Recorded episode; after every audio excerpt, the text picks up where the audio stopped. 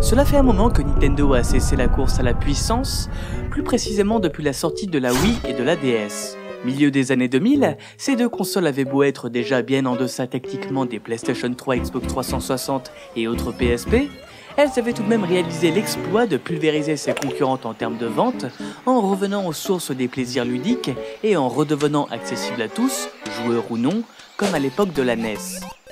Ce changement de cap, opéré suite aux résultats mitigés de la Nintendo 64 et surtout de la GameCube, n'aurait peut-être jamais eu lieu sans la contribution d'un homme qui a forgé l'ADN de Nintendo, Gunpei Yokoi. Cet inventeur a travaillé 30 ans dans l'entreprise japonaise et a développé une approche méthodologique singulière, la pensée latérale des technologies désuètes. Plus clairement, cela consiste à repenser l'utilisation de technologies anciennes, dont la démocratisation a fait chuter les prix, et de définir une nouvelle façon de les exploiter. Plutôt que de commercialiser une machine techniquement comparable à celle de Sony ou de Microsoft, Nintendo a donc choisi d'adopter cette démarche. Pourtant, lorsque cela a été décidé, Gunpei Yokoi était déjà décédé il y a de cela des années. Si Nintendo, après avoir essuyé des échecs, s'est mise à redonner de l'importance à sa méthode, c'est parce que l'homme a par le passé fait de grandes choses pour la firme. À l'origine de succès planétaires comme la Game Boy, cet innovateur ne s'est pas contenté d'un coup de génie, mais a été l'un des principaux artisans permettant l'entrée de Nintendo dans le jeu vidéo. Revenons ensemble sur le parcours incroyable de cet homme, l'archétype du savant fou, dont la vision et les inventions continuent 20 ans après sa mort d'influencer le monde du jeu vidéo.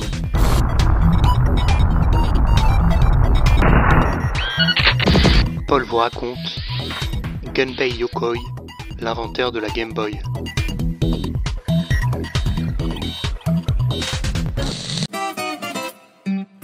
Début des années 60, à Kyoto, Gunpei Yokoi étudie l'électronique à l'université d'Oshisha.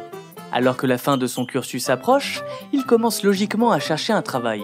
Au début, Yokoi postule dans les entreprises d'électronique les plus prestigieuses du Japon, mais aucun de ses entretiens n'aboutit, ses résultats scolaires n'étant pas suffisants. Et pour cause, au lieu de travailler assidûment à la fac, il avait préféré passer son temps à la mer aux côtés de ses copains, avec qui il s'était passionné pour la plongée et l'apnée. Yokoi finit donc par revoir ses ambitions à la baisse et se limite aux offres d'emploi de sa région. Parmi elles, dans les petites annonces de l'université, une offre de chez Nintendo attire son attention. Il est bien le seul.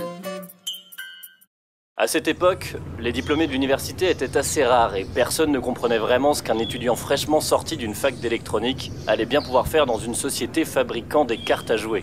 Pour être franc, moi non plus, je ne savais pas vraiment ce que j'allais bien faire chez Nintendo. Nintendo n'est en effet alors connu que comme un quartier qui fabrique depuis plus de 70 ans des Hanafuda, un jeu de cartes traditionnel japonaise. Certes, c'est assez éloigné de ce à quoi Yokoi aspirait, mais il voit tout de même quelques avantages à accepter ce poste. Tout d'abord, le siège de Nintendo n'est qu'à quelques minutes de chez lui, ce qui est pratique. Et surtout, il va pouvoir se la couler douce dans un travail peu éprouvant. Lui qui revendique n'avoir aucune ambition professionnelle, un boulot tranquille lui permettant de vivre en sécurité jusqu'à l'âge de la retraite lui convient très bien. Là où il n'a pas tort, c'est qu'une fois le job obtenu, la tâche n'est pas bien ardue. Chargé de la maintenance des machines qui fabriquent les Hanafuda et parfois exceptionnellement de contrôler les mécanismes des jouets que Nintendo tente de commercialiser, ces journées ne sont jamais très remplies. Si ce poste a été créé, c'est aussi parce que le gouvernement venait de faire passer une loi obligeant les sociétés possédant des installations de plus de 30 kVA à avoir, dans leurs locaux, un spécialiste électricien. C'est vraisemblablement dans ce cadre-là que Nintendo avait besoin de moi. C'est alors qu'en secret, pour passer le temps, il s'occupe à bricoler durant ses journées de travail.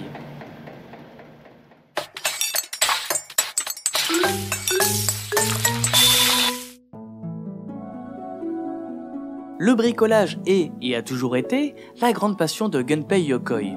Déjà petit, alors qu'il n'y avait pas une grande variété de jouets à disposition, il s'était mis tout naturellement à fabriquer les siens de toutes pièces. Mais la créativité n'était pas l'unique atout du jeune homme, il faisait également preuve d'une grande ingéniosité. Il avait par exemple élaboré un système de support pliable pour ranger ses diaporamas, ce qui lui avait valu l'honneur d'apparaître dans un magazine spécialisé. Autre prouesse, il avait installé lui-même un autoradio lecteur de cassettes stéréo dans sa voiture, alors que les premiers du genre n'avaient été commercialisés que 3-4 ans plus tard. Je pense que si j'étais tant motivé à l'idée de créer toutes sortes d'objets, c'est peut-être parce que j'étais un petit garçon finalement bien prétentieux.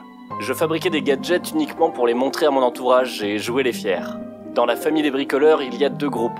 Ceux qui profitent personnellement de leur création et ceux qui fabriquent pour épater les autres. Pour ces derniers, l'ultime récompense, bien plus que l'objet en lui-même, c'est l'effet provoqué sur son public. Moi, j'appartiens indéniablement à cette seconde catégorie car j'adore étonner les autres. C'est en puisant dans les souvenirs de son enfance que Gunpei Yokoi confectionne cet objet mystère au nez et à la barbe de ses employeurs. Il se rappelle alors de cette petite astuce de montage qui permettait d'étirer ou de raccourcir un ensemble d'éléments. Il avait expérimenté cette technique au collège, technique directement inspirée des gants de boxe extensibles que l'on voyait dans les dessins animés. Yokoi s'adonne à sa besogne quand Hiroshi Yamauchi, le directeur de Nintendo, le surprend en train de faire tout sauf ce pourquoi il est payé. Yokoi est convoqué dans son bureau, il s'attend au pire. Quelle ne fut pas sa surprise lorsque Yamauchi lui proposa de faire de son invention un jouet commercialisable. Nintendo n'a jamais mis en vente des jouets développés en interne, mais Yamauchi semble déterminé à remédier à cela. Yokoi, lui, ne comprend pas bien tout de suite ce que son employeur attend de lui, sa création n'étant somme toute qu'un objet pouvant être allongé ou rétréci. Il s'exécute malgré tout et se creuse la tête pour rendre son outil ludique. Il se concentre alors sur la possibilité de saisir un objet à distance. L'idée sera de proposer un jeu dans lequel il faut agripper des balles de couleur et les lâcher sur des socles correspondants. La difficulté pour le concepteur, rendre possible l'ouverture de la mâchoire à tout moment, que le mécanisme soit étiré au maximum ou non. Avec un médaillon métallique et du fil, Yokoi trouve la solution, l'Ultra Hand est né. Ce sera un vrai succès commercial. Cette réussite surprise engendre des changements pour Yokoi qui se retrouve propulsé à la tête de la toute nouvelle division de recherche et de développement de Nintendo. Avec ses nouvelles responsabilités, la pression augmente brusquement et Yokoi, qui se qualifie d'inventeur du dimanche, ne se sent pas vraiment légitime dans sa nouvelle fonction. On a placé en moi des attentes qui allaient au-delà de ce que j'étais réellement capable de faire, et je devais surtout veiller à ne pas les trahir. Pour cela, il a vraiment fallu que je me mette à étudier une bonne fois pour toutes. L'Ultra End est une réussite un peu accidentelle. Si prochaine il y a, elle devra être calculée. Pour trouver l'inspiration, Yokoi va à nouveau se remémorer ses jeunes années. Au collège, il avait un copain issu d'une famille aisée. Ce dernier avait beau posséder tous les jouets qu'il désirait, une fois chez lui, il préférait improviser un match de baseball et faire des lancers avec des balles de ping-pong et un morceau de bambou. Yokoi, n'étant pas du tout intéressé par ce sport, ne comprenait pas ce que son copain d'enfance trouvait d'amusant dans cette activité. Cependant, le souvenir de cette anecdote lui fit supposer que si son camarade trouvait un intérêt à renvoyer inlassablement des balles, c'est qu'il n'était probablement pas le seul. Après une phase de documentation et d'expérimentation, Gunpei Yokoi donne vie à l'Ultra Machine.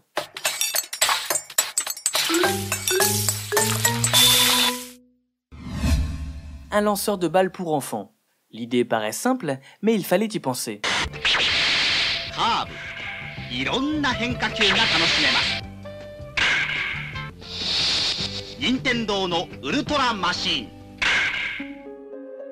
Yokoi réitère l'exploit, son jouet est un succès gigantesque. Le jeune inventeur prend confiance en lui, peut-être n'est-ce pas une imposture, peut-être n'est-il pas là par hasard. À partir de ce moment, il part du principe que si une idée de jouer l'amuse, elle devrait logiquement plaire à d'autres. Et s'il y a bien une idée qui l'amuserait, c'est celle du Love Tester, une machine pouvant indiquer le niveau de love entre deux personnes.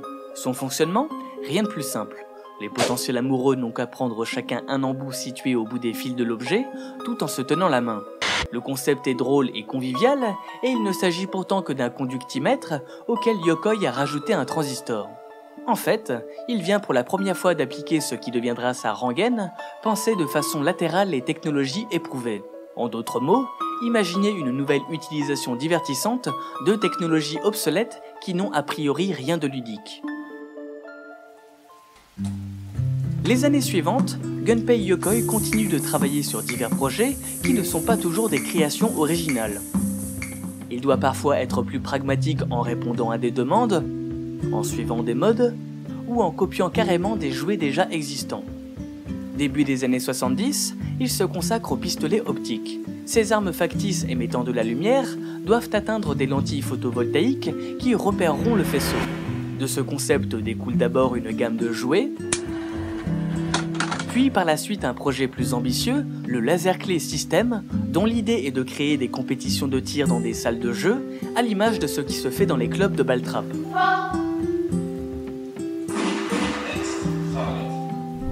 Le principe plaît et Nintendo fait ses premiers pas dans le monde des salles d'arcade. L'objectif pour la firme, se libérer de son image de fabricant de jouets. Le Laser Clay System semble un bon moyen pour y parvenir, car l'équipe de recherche ne veut pas juste faire un jeu, mais souhaite vraiment que cela devienne un sport à part entière. Pour arriver à ses fins, Nintendo propose aux gérants de bowling, dont les pistes à l'époque sont désertées, d'installer chez eux leur Laser Clay System. Ils acceptent, espérant faire revenir la clientèle avec ce jeu qui provoque l'enthousiasme de tous ceux qui s'y essayent. Malheureusement, en 1973, le choc pétrolier est venu stopper net notre élan si prometteur. Une véritable panique s'est emparée de notre économie et tous les investisseurs sont devenus très frileux. Ce qui nous a fait le plus mal, c'est le mauvais timing. En effet, c'est arrivé alors que nous recevions de très nombreuses commandes et que nous étions en train de préparer tous les éléments nécessaires à la production de ces machines très coûteuses. Pour Yokoi et d'autres, cet échec n'est que commercial. Croyant au potentiel de ses inventions, il continue d'exploiter le filon les prochaines années en se consacrant aux jeux d'arcade.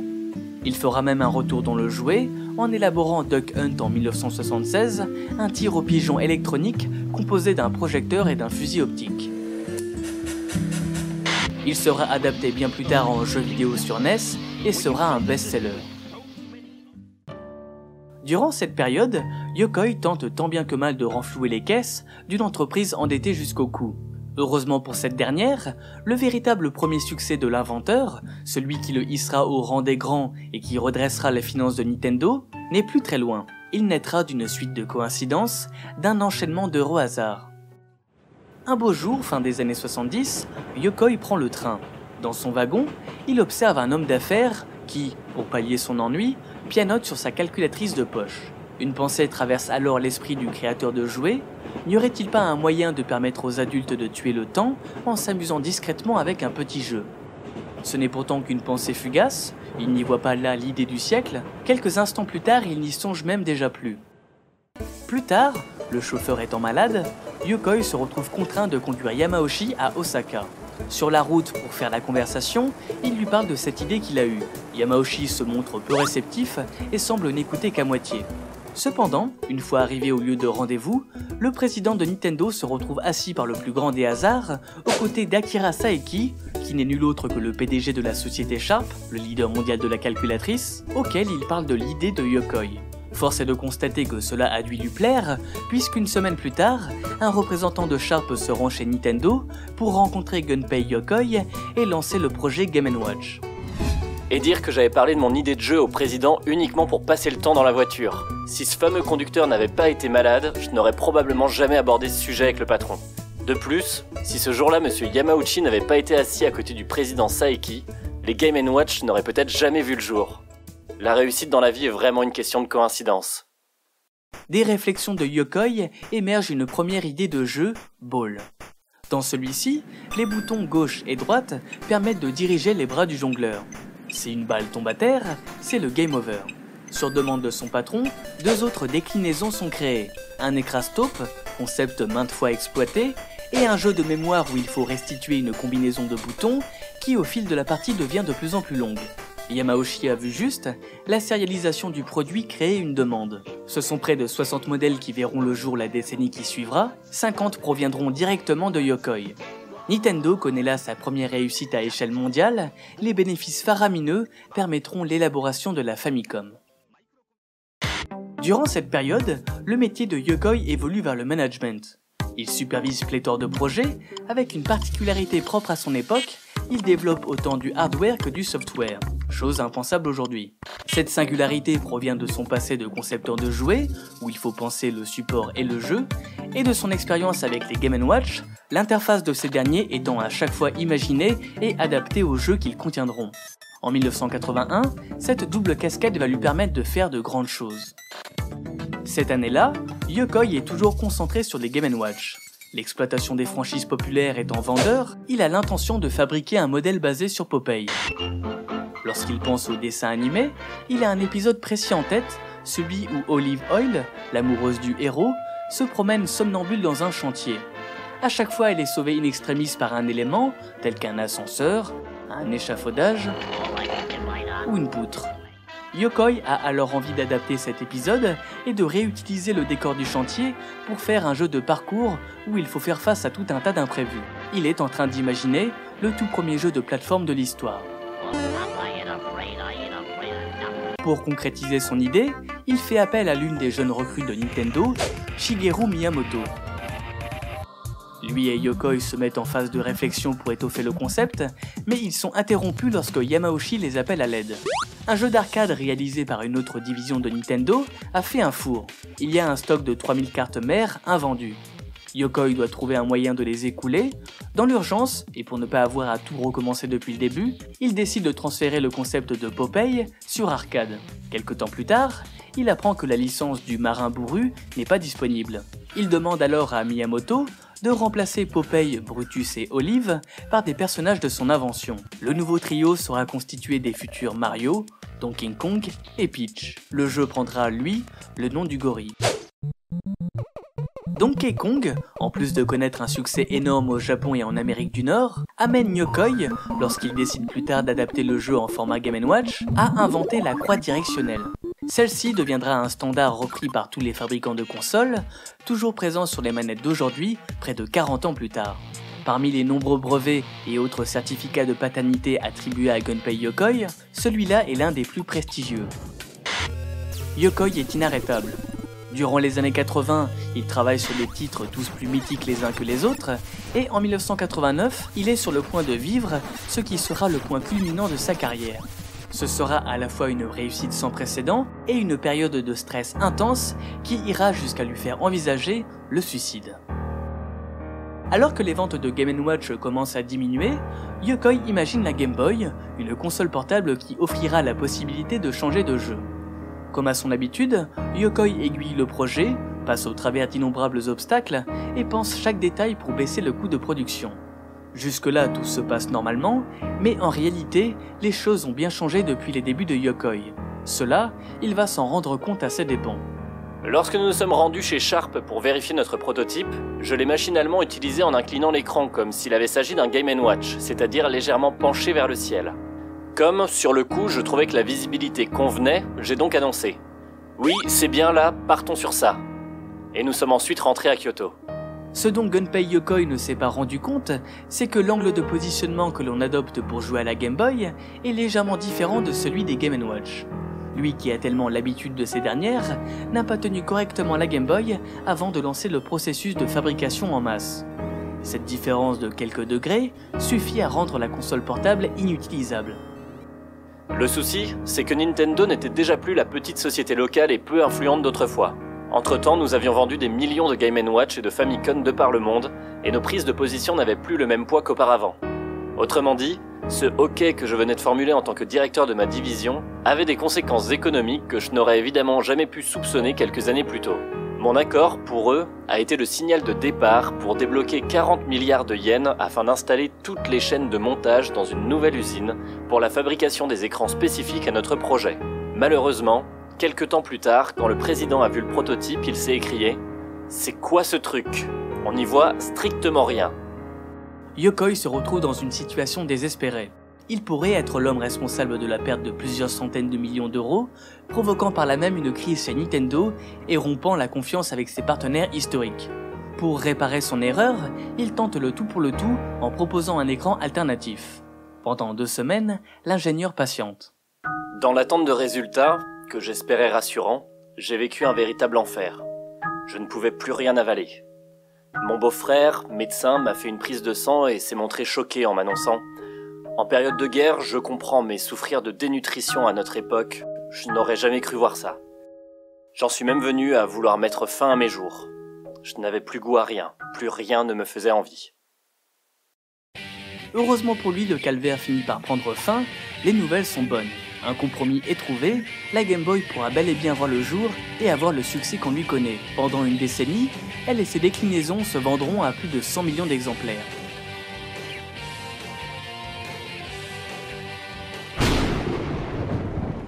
Cet épisode fut sans doute le plus éprouvant de la vie de Gunpei Yokoi. De telles responsabilités ont de quoi rendre fou. Par ailleurs, l'homme commence à vieillir. Passé la cinquantaine, la nostalgie le gagne. Il désirerait quitter Nintendo pour retrouver l'insouciance de ses débuts. Il est reconnaissant envers l'entreprise qui lui a donné sa chance, mais plus le temps passe et moins il se reconnaît dans la direction qu'emprunte Nintendo avec la future Nintendo 64. La course à la performance ne l'intéresse pas, il pense que Yamauchi fait fausse route. Par conséquent, il envisage de créer sa propre entreprise. Avant de tirer sa révérence, il veut toutefois faire un dernier succès, faire une sorte de cadeau de départ à Nintendo. Il aurait pourtant dû s'arrêter là. Son idée suivante, le casque de réalité virtuelle Virtual Boy, sera la moins vendue de toutes les consoles Nintendo, au point de ne même pas être commercialisée en Europe. Pour Yokoi, ses intentions ont été incomprises. Dans tous les cas, ce qui aurait dû être son ultime contribution se transforme en une obligation informelle de rester plus longtemps chez Nintendo. Il est impensable de quitter le navire après un tel échec. C'est après avoir compensé ce dernier avec la Game Boy Pocket, version miniaturisée et améliorée de la Game Boy, qu'enfin en 1996 il démissionne. Avec à ses côtés quelques pontes de Nintendo, il fonde Koto Laboratory. Avec cette entreprise, Gunpei Yokoi a l'intention de continuer à proposer ses services dans le secteur du divertissement. Son plus gros projet secret est la WonderSwan, plus légère, plus petite, d'un prix très bas de 40 euros environ et possédant une autonomie de 30 heures avec une seule pile, c'est la console portable de tous les records. Mais en ce qui concerne, Yokoi ne désire pas se confronter à des marchés surchargés, mais bien à en créer de nouveaux. Il veut par exemple travailler pour des causes plus utiles. La médecine le passionne, il aimerait trouver un moyen de rendre les processus de rééducation ludiques, à l'inverse de ceux qu'ils sont. En parallèle, de nombreux petits projets annexes voient le jour. Tout cela s'annonce prometteur, mais le samedi 4 octobre 1997, le destin en aura décidé autrement. Ce jour-là, Yokoi est assis sur le siège passager, c'est son collègue qui conduit. Sur l'autoroute, ils ont un accrochage sans gravité avec une camionnette. Les deux véhicules se retrouvent immobilisés en plein milieu de la voie. Yokoi et son conducteur sortent prudemment et tentent de pousser leur automobile hors de la route. Cette prise de risque sera fatale, une voiture percute violemment les deux hommes. L'un s'en remettra, l'autre, Gunpei Yokoi, succombera de ses blessures au bout de deux heures. Quatre jours plus tard, lors des obsèques, 500 personnes font le déplacement. Parmi elles, on peut noter Satoshi Tajiri, le créateur des Pokémon, Hiroshi Yamauchi, forcément, et surtout Shigeru Miyamoto, disciple autoproclamé de Yokoi, qui prononce ces quelques mots. Gunpei Yokoi restera le seul homme qui ait pour moi été un véritable maître, sa façon si particulière de créer des jouets ou des jeux représentait à elle seule toute l'essence de la société Nintendo. Sur la tombe de Gunpei Yokoi, véritable lieu de pèlerinage pour ceux qui connaissent son emplacement, on peut apercevoir la Triforce, symbole familier des joueurs, et une épaisse plaque élaborée par Shigeru Miyamoto lui-même. Elle dévoile les inventions et les dates clés de l'homme. Puis, sur cette même stèle, est inscrite sa formule favorite, celle qu'il n'a cessé de répéter tout au long de sa carrière, la pensée latérale des technologies désuètes.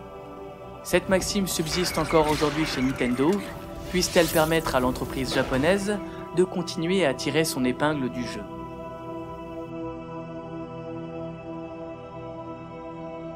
Merci beaucoup d'avoir écouté ce podcast jusqu'au bout, j'espère qu'il vous aura plu. Si vous voulez soutenir mon travail, vous pouvez me laisser un petit pourboire sur ma page Tipeee, vous trouverez le lien dans la description de ce podcast. Même un petit don, ça m'aide énormément car si vous êtes nombreux, ça me permet de me verser un salaire et de continuer à vous proposer du contenu.